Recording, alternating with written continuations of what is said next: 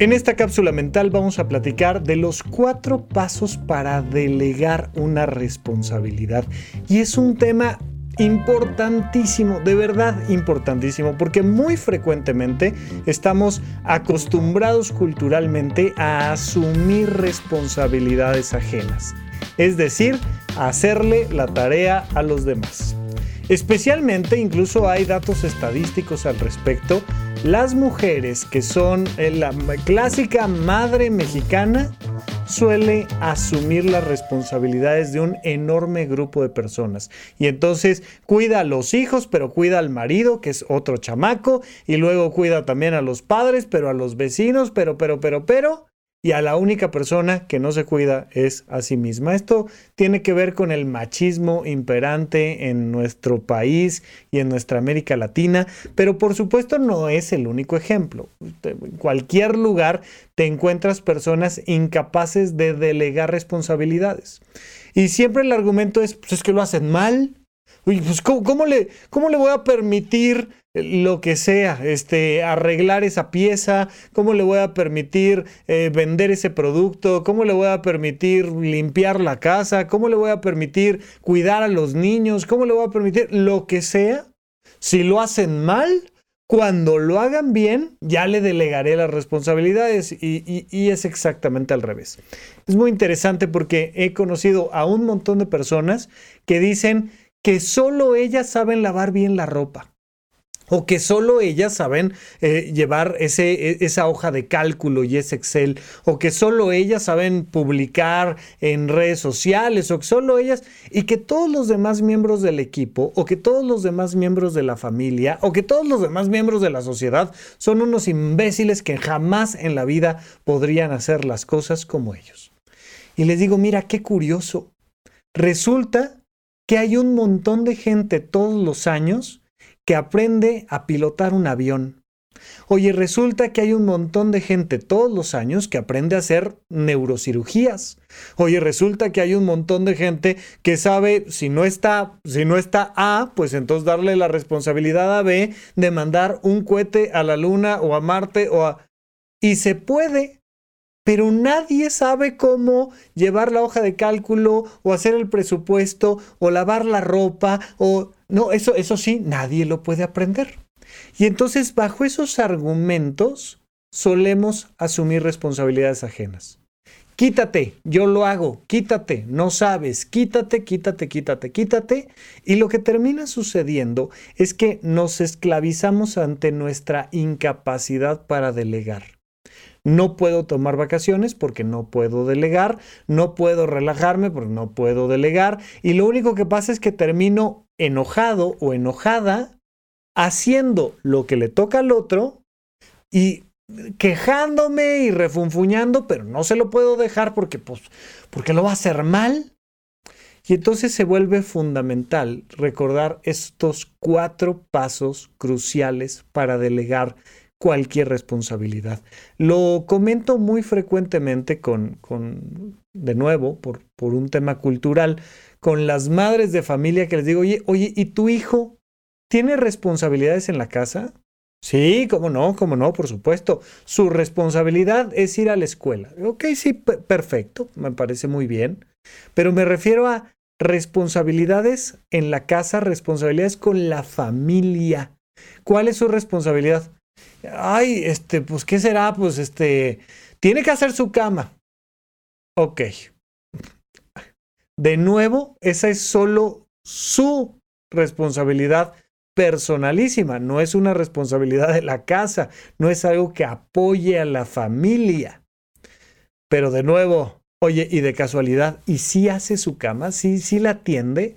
No, pues no, la verdad es que no, porque fíjate que mira que por bueno, por malo, por lo que quieras, pero no tienen ninguna responsabilidad los miembros de la familia y termino yo lavando los platos, termino yo cocinando, termino yo yendo al súper, termino yo haciendo las camas, termino yo lavando la ropa y nadie más, entre comillas, me ayuda. Bueno, esto mismo pasa en el trabajo y en cualquier lugar y ámbito de la vida. Por eso quiero enfatizar el día de hoy la importancia de que sepamos delegar y esos cuatro pasos, te los digo ya mismo, son graduales Lo primero que voy a hacer es yo hago y tú ves. Oye, conforme has ido creciendo, imagínate desde cuándo un menor de edad tiene la capacidad de lavar la ropa, es decir, separarla por colores, poner el producto que es necesario en la lavadora, picarla a la lavadora. Incluso si hay que hacerlo a mano, oye, de verdad es tan complicado saber que tengo que hacer esto y enjuagar y el jabón pero, pero es altamente probable que si estás escuchando este podcast haya una lavadora en casa. Entonces, ¿desde qué edad un menor de edad tiene la capacidad de hacerlo? No, no, no, pues este, ay, ahora ya que sea grandecito, ¿cuánto? ¿16 años? ¿14? ¿12? ¿10? ¿8? ¿Desde qué edad crees que puedan hacerlo? Bueno, desde la edad en la que las otras personas puedan hacerlo. O dado que entre adultos acordamos una serie de responsabilidades y a ti te toca este, hacer el baño y a mí me toca hacer la sala, ¿no? Y, y darle mantenimiento a la casa y limpieza. Pues desde el momento en el que estamos acordando una responsabilidad o desde el momento en el que un menor de edad es capaz de hacerlo y participar en el cuidado de la casa. Es importante que deleguemos y el primer paso es yo hago y tú ves.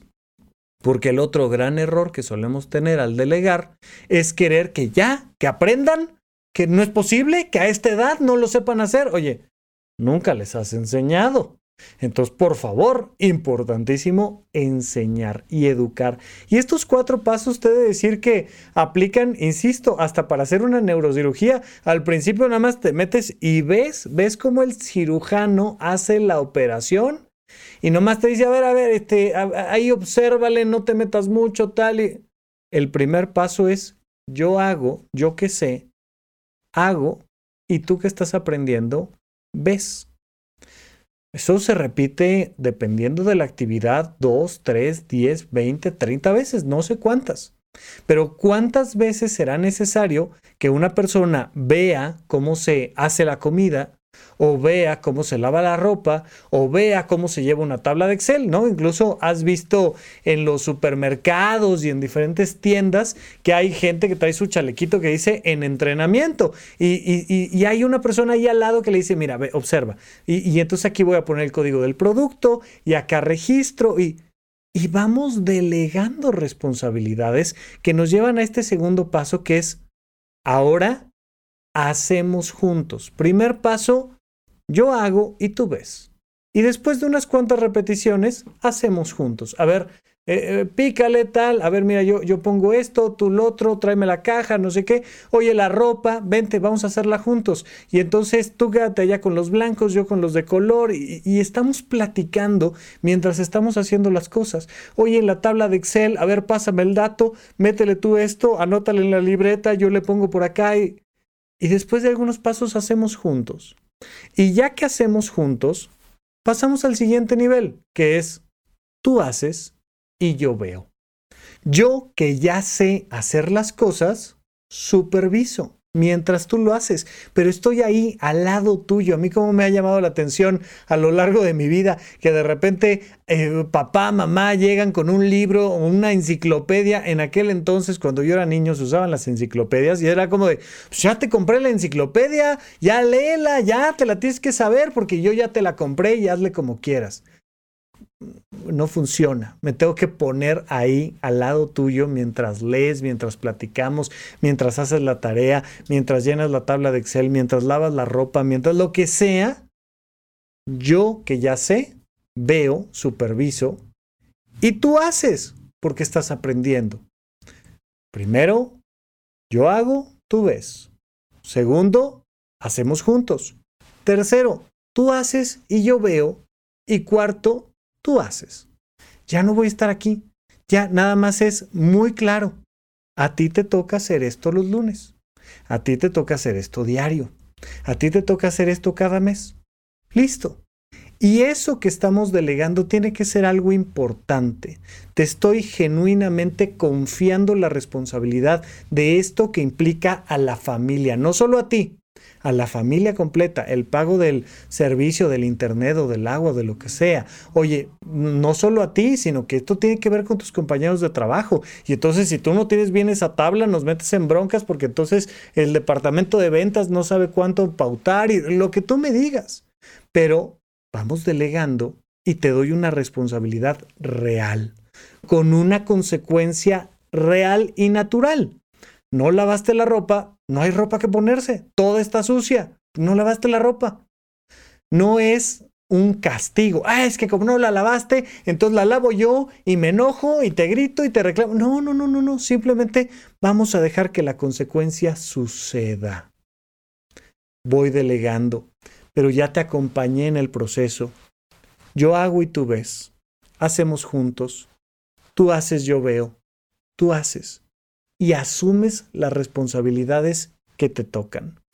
Es que papá nunca está presente, entonces no le puedo dejar a sus hijos porque no sabe cómo cuidarlos. Pues vamos, vamos trabajando en el proceso, porque si no, nada más termino yo echándome las responsabilidades ajenas al hombro, sufriendo y haciendo que esto se perpetúe. Entonces, por favor, muy importante, pregúntate, ¿hay responsabilidades ajenas que estás asumiendo? Enlístalas y prepara un proceso para delegar. ¿Quién y cuánto tiempo nos va a llevar que esto se transforme y se delegue? Yo hago, tú ves, hacemos juntos, tú haces, yo veo, tú haces y se acabó. Y estamos haciendo que todos tengamos una dinámica mucho más sana en nuestras relaciones interpersonales. Esto fue una cápsula mental de supracortical. Yo soy el doctor Rafa López. Hasta la próxima. Gracias por escuchar Supracortical. En verdad me interesa muchísimo conocer tu opinión sobre este episodio o cualquier otro que quieras platicarme. Puedes encontrarme como arroba Rafa Rufus en Twitter, en Facebook y en Instagram. Quiero darte las gracias por escuchar Supracortical y sobre todo por suscribirte y seguirme donde sea que estés escuchando este programa y así te puedes enterar todo el tiempo de nuestros próximos estrenos.